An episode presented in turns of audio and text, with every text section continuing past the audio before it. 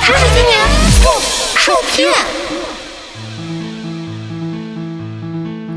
挑选鸡蛋的时候啊，大家可能常常遵从这样一个原则：把生鸡蛋呢轻轻地转一转。如果鸡蛋总是有一面朝下，就说明蛋黄不在中间，已经不新鲜了。那么这个判断方法到底对不对呢？想要感知起来，小耳朵竖起来，下面果壳君并妹要来给大家嘚吧嘚了。要判断这个方法啊，我们首先要了解一下鸡蛋的构造到底是个什么样的。首先呢，蛋黄并不是无依无靠的飘在鸡蛋中央的。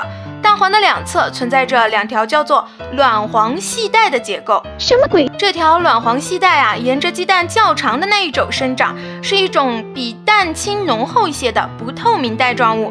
经常下厨的同学们应该是见过的。我装作听不懂的样子。新鲜的卵黄系带很粗，并且富有弹性，弹弹弹弹走鱼尾纹。它一端连着蛋黄，一端固定在蛋壳膜上，可以把蛋黄牢牢地固定在鸡蛋的中央。但是随着储藏时间的延长，卵黄系带会受到蛋清内的酶的作用而发生水解，逐渐变细、变脆弱，甚至完全消失，蛋黄也就漂浮到蛋的一侧。我们呢也能够由此得出，上面挑鸡蛋的方法还是很科学的嘛。不过这个方法呀，只适用于生鸡蛋。因为煮熟的鸡蛋在加热过程中，卵黄系带会断裂，所以蛋黄总是会偏在一侧。那如果想要煮出一个美美的蛋黄不偏离的同心蛋，要怎么办呢？关于这个问题啊，还真有人认真的做过实验。这个人呢，就是来自法国的艾尔维蒂斯。他的实验设计并不复杂，打一只鸡蛋在玻璃量桶里，再加入几只鸡蛋的蛋白，慢慢的蛋黄上升到了量桶顶端。显然，蛋黄比蛋白的密度更小。实际上，这个实验嘛，有不严密的地方。